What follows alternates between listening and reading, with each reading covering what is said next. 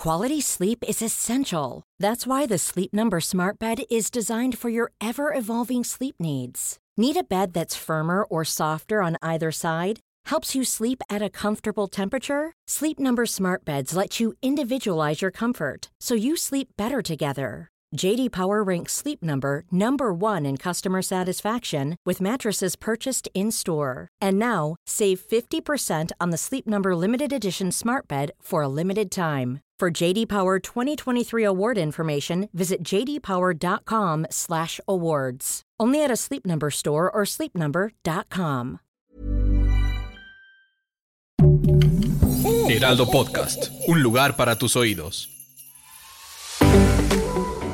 Seremos una guía para que tu salud sea lo importante. Los mejores tips y consejos en Punto Saludable.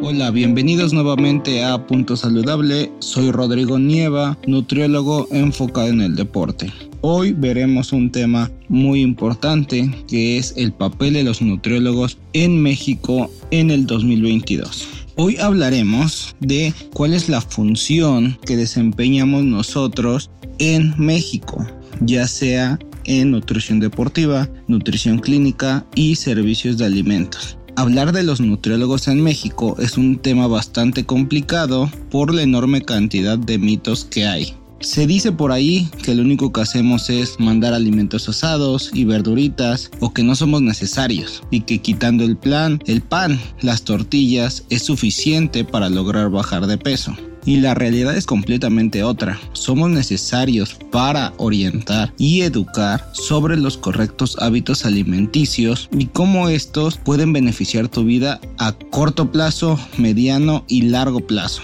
Hay varias ramas de la nutrición y cada una se especializa en algo diferente. Las ramas en general son la deportiva, la clínica y el servicio de alimentos. Seguramente piensas o has escuchado que solo hacemos bajar de peso a la gente, ¿cierto? Ahorita veremos todas estas ramas a fondo para que te des cuenta que no únicamente podemos realizar ese trabajo. La nutrición clínica se enfoca en el tratamiento de enfermedades y en asegurarse del correcto aporte de nutrimentos en todas las etapas de la vida en el embarazo, lactancia, niñez, pubertad, juventud, adultez y senectud. Los requerimientos de micronutrimentos, que serían vitaminas y minerales, y macronutrimentos, que son los carbohidratos, proteínas y grasas, varían a lo largo de la vida de las personas y la nutrición clínica se encarga de, mediante la alimentación, aportar todo lo justo y necesario para prevenir enfermedades, tratarlas y obtener una buena calidad de vida. La nutrición deportiva se encarga de determinar el gasto calórico e hídrico que tienen los atletas para aportarles en forma de comida la energía para que puedan entrenar adecuadamente, sigan rompiendo sus metas y siendo los mejores en su rama ocupan una infinidad de aditamentos para poder determinar el estado físico de cada atleta, su masa muscular, su porcentaje de agua, su porcentaje de grasa, la densidad de sus huesos. Y dependiendo de todos estos factores, la alimentación debe irse modificando dependiendo del atleta. ¿Por qué? Porque no tiene el mismo gasto energético, el mismo gasto calórico un maratonista que un velocista o un futbolista que un atleta de alterofilia. Por último, pero no menos importante, está el servicio de alimentos o nutrición comunitaria. Esta se encarga de analizar una población general, analizando su gasto calórico, demanda de energía y deficiencias nutricionales. Después de analizar estos factores, en vez de realizar un plan individual como lo haría en la nutrición clínica y la deportiva, la nutrición comunitaria se encarga de diseñar, elaborar un menú que le va a aportar a cierta población la mayor cantidad de nutrimentos que necesita para su vida diaria.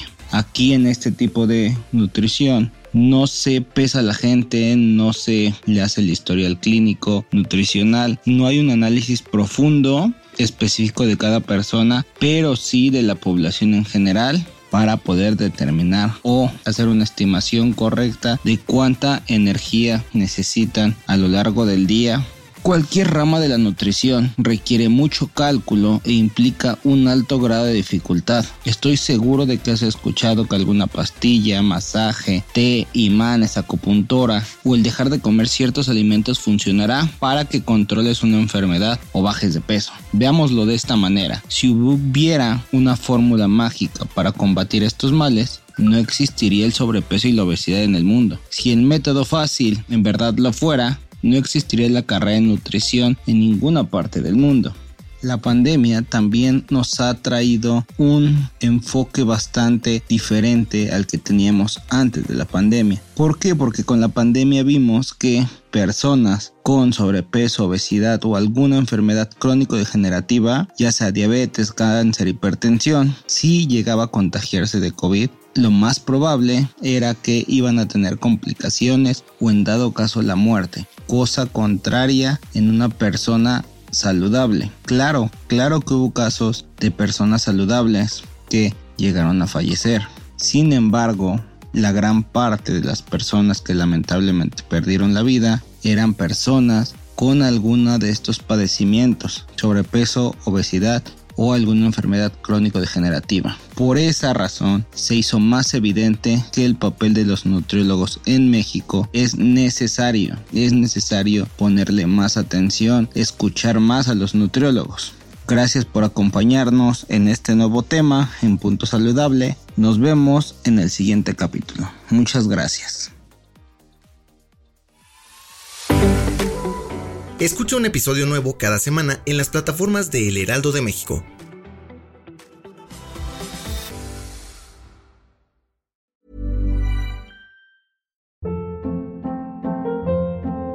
Hold up. What was that? Boring. No flavor. That was as bad as those leftovers you ate all week. Kiki Palmer here, and it's time to say hello to something fresh and guilt-free. Hello Fresh. Jazz up dinner with pecan-crusted chicken or garlic butter shrimp scampi. Now that's music to my mouth. Hello Fresh. Let's get this dinner party started. Discover all the delicious possibilities at hellofresh.com.